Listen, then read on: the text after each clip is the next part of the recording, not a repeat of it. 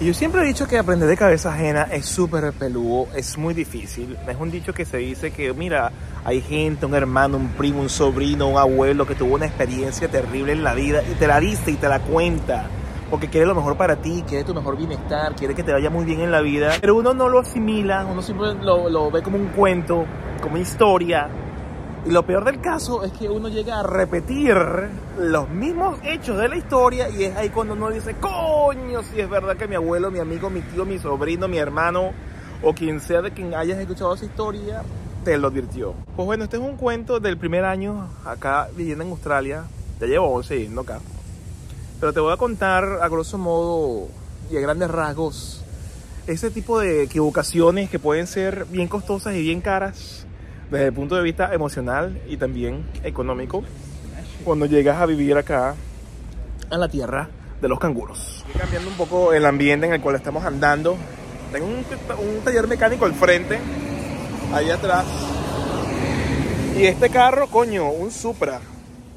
Se llevó un bollo. Está adelante y atrás todo jodido. ¿Cuáles son esos errores? Bueno, el primero de todos es llegar pensando que te la vas a comer, que creyendo que el trabajo se consigue fácil y más el trabajo profesional, que el currículo que cargas de Latinoamérica funciona perfectamente y acá si no te preparas al 100% o si llegas sin conocimiento, porque a veces eso pasa, pero no estás dispuesto a averiguar lo necesario para poder entablar el proceso de buscar el empleo de la manera mejor posible, te va a ir mal. Te va a ir mal porque no lo vas a conseguir. Y al no conseguir el empleo cuando lo necesitas, porque te estás comiendo los ahorros, porque tu familia de eso depende, porque te estresas obviamente, porque no tienes una fuente de, trabajo, pues bueno, peor te vas a sentir, económicamente hablando, peor vas a estar, porque todo aquel ahorro que hayas podido traer va a eventualmente terminarse y acabarse, porque lamentablemente no estás haciendo las cosas como deben ser para poder conseguir ese objetivo crucial del primer trabajo. Mi, gran error fue pensar, no, yo voy a conseguir trabajo de ingeniero, porque yo le creí a la agencia migratoria que me echó la mano para venir para acá, que me dijo, no, Australia está necesitada, tu perfil es arrechísimo, lo que están buscando lo tienes tú. No sé por qué me creí esa verga, como que si fuese la última Coca-Cola del desierto. Lo cierto del caso eso hizo que yo en vez de buscar trabajo de becero, en vez de buscar un trabajo en una tienda, en vez de buscar trabajo de cualquier cosa, en las primeras de cambio, me puse, fue a buscar empleo profesional con un currículum errado, con una actitud equivocada, que hizo que pasase demasiado tiempo en una situación mental errada y que no pudiese conseguir empleo a la velocidad que necesitaba para poder pagar la renta, la comida y, poderle sostener a mi familia y que obviamente económicamente hablando todo se fuera a la verga. Hay que evitar hacer eso. Hay que aprender, hay que leer, hay que investigar, hay que preguntar, hay que buscar... Eh, ahorita, más de 11 años, casi 11 años después de, de ese proceso, la herramienta de Google está. Por favor, averigua, entiende, aprende, ve cómo se escribe el currículum, ve cómo se hace, paga por ello pero no te quedes simplemente en el que no, tranquilo, todo va a estar bien. No hagas eso, porque si lo haces, las consecuencias son, son, son, son atroces. Tú no quieres que eso te ocurra, tú no quieres que eso te suceda, de verdad. Te lo digo de corazón. Prepárate para cuando llegues acá tengas el currículum lo mejor hecho posible. Y si no lo tienes lo mejor hecho posible, aprende a hacerlo bien. Porque estar sin empleo por más de uno, dos, tres, cuatro, cinco meses no es ideal cuando estás por acá australiando. Otra cosa de importancia es, oye, creen tu propia investigación. O sea, yo cuando vine para acá, yo averigüé dónde voy a vivir, eh, estimé cuánto era lo que yo podía pagar, eh, estuve revisando las zonas donde yo me iba a mudar, que en, su, en un principio eh, era un suburbio llamado Miranda, y estoy averiguando todo lo posible ah, con lo que se respecta a, mudarse, cómo llegar, el transporte. En esa época obviamente existía Google Maps y ahorita más que nunca es una herramienta súper importante saber un poco y tener una idea de dónde vas a ir. El problema es que no confías a veces, uno no confía en uno lo suficiente para que la decisión de dónde vas a estar sea la que pese. Nosotros llegamos después de toda esa investigación y que eran 400 dólares que podíamos pagar de renta y de, cuál es el sitio y que tiene buena facilidad en transporte, pues bueno, conocimos a, una gente que muy bien intencionada nos recomendó otro suburbio completamente distinto, que nos recomendó una zona que el transporte no era ideal y muy a pesar de tener una investigación que estábamos convencidos, era la que era de importancia eh, en, tomar, la acción a tomar de, mudarnos, decidimos simplemente seguir el consejo bien intencionado de estas personas. Y eso fue un error terrible porque obviamente cuando no tienes empleo, tú lo que deseas es tener un transporte confiable, de, mucha frecuencia, eh, cuando estás hablando de transporte público, para poder llegar a, la ciudad, te ofrece las mayores oportunidades de empleo para poder llegar de manera rápida, eficiente. Tú quieres un sitio que no sea demasiado costoso, tú estás buscando un sitio que te, dé, eh, eh, obviamente, opciones económicas a la hora de pagar y terminamos pagando por un sitio que era más caro de lo que habíamos presupuestado, terminamos estando en un sitio que el transporte era terriblemente malo para lo que habíamos planteado y obviamente nos, nos, nos traspapeló las cosas porque nos hizo la, el proceso de adaptarse a este nuevo país mucho más difícil. Si haces la investigación, cree en ti. Si alguien te recomienda algo distinto, compáralo, analízalo, revísalo. Ve los pros y los contras. No te quedes nada más con lo que te, lo que te dice alguien más de manera literal porque recuerda, muchos damos recomendaciones en base a nuestras experiencias y a cómo está nuestra vida. Las personas que nos estaban dando recomendación tenían un trabajo profesional bien pagado y tenían vehículo. Nosotros no teníamos ni trabajo profesional ni vehículo. Y obviamente ellos parten de su condición. Pero no, es no era la mi condición. Y es importante entender eso, tener la empatía cuando estemos dando recomendaciones y en los zapatos de la persona a quien estamos recomendándole algo. Porque a lo mejor, porque a lo mejor puede ser de muy buena intención pero si no está adaptado a la realidad de la persona que lo está escuchando, puede ser muy, muy difícil de llevar hacia adelante, como en efecto fue. Tan malo fue que terminamos que lamentablemente ese apartamento lo pusieron en venta y nada más pudimos durar ahí seis meses.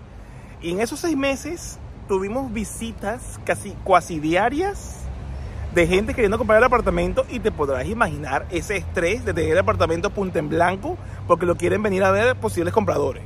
Teniendo miedo de que no me quiten la renta, de que para dónde voy a ir, de que si me votan como hago, que se me está acabando el dinero. Demasiado estrés. De verdad, cree en ti si haces la investigación. Porque, coño, qué cagada fue esa primera experiencia cuando nos mudamos acá. Coño su madre. Y como último, ten mucho cuidado con las suscripciones, con los planes de servicio que vayas a adquirir, con la telefonía, con el internet, con los servicios que necesites para tú poder vivir acá. Te cuento un cuento. Nosotros llegamos, el eh, eh, la primera línea telefónica que tuvimos fue con una empresa llamada Optus. Y el servicio telefónico que teníamos en su momento era un plan prepago. Era lo que estaba acostumbrado en Venezuela. Pagabas una vaina mensual y obviamente consumías lo que te daba ese pago mensual que hacías de manera prepagada. Y al acabarse, bueno, o te quedabas sin línea, o te quedabas sin plan de datos, o perro cagar, relajado, normal. Llego acá y a lo mejor no entendí muy bien y fui a cambiarme de Optus a otra línea telefónica porque era un poco más económica la mensualidad. El detalle es que ese plan más económico no era un plan prepagado, era un plan pospago. La consecuencia de ese cambio que no entendí fue que al ser pospago yo podía pasarme en los minutos de llamada o en la cantidad de datos que tenía en el teléfono, en, en el plan que yo había adquirido. Y si me iba por encima, me iban a comenzar a cobrar y eventualmente al fin del mes cobrarme lo que me había ido en exceso.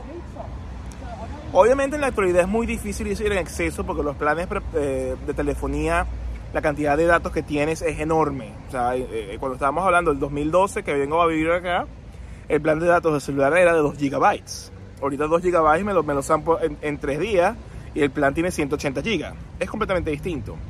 Más lo importante de la historia es que al yo no entender bien en qué me estaba metiendo de cabeza, al final en vez de pagar 60 dólares por los dos teléfonos, 60 uno, 60 el otro por la mensualidad, adivina cuánto pagué.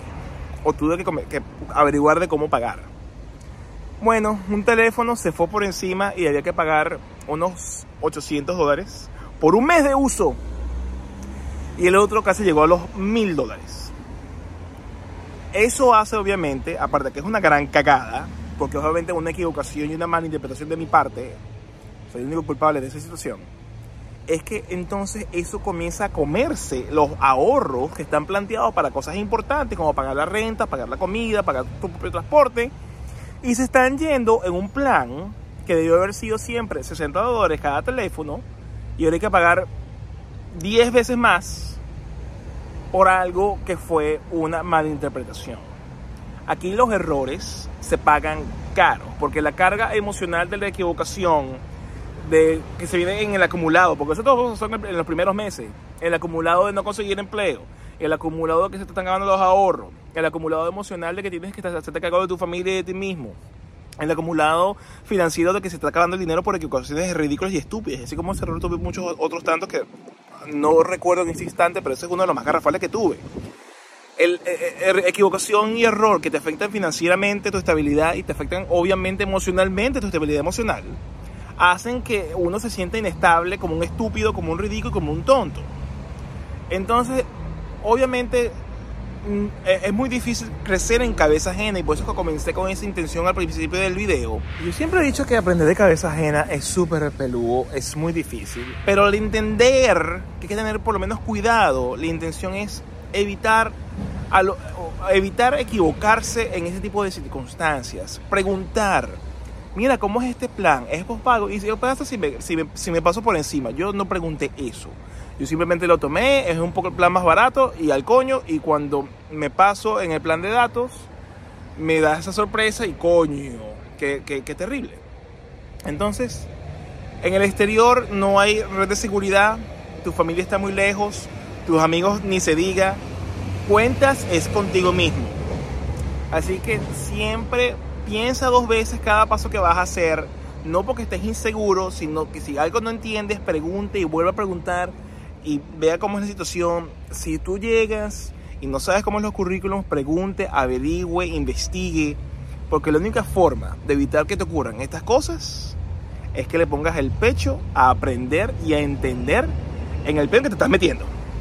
Sin más, los dejo este video por acá. En igual te comento qué hacer en ese podcast que hice con, con, Dulce cuando llegas acá a Australia en las primeras de cambio. Les mando un abrazo grandísimo y como siempre, sigan estudiando.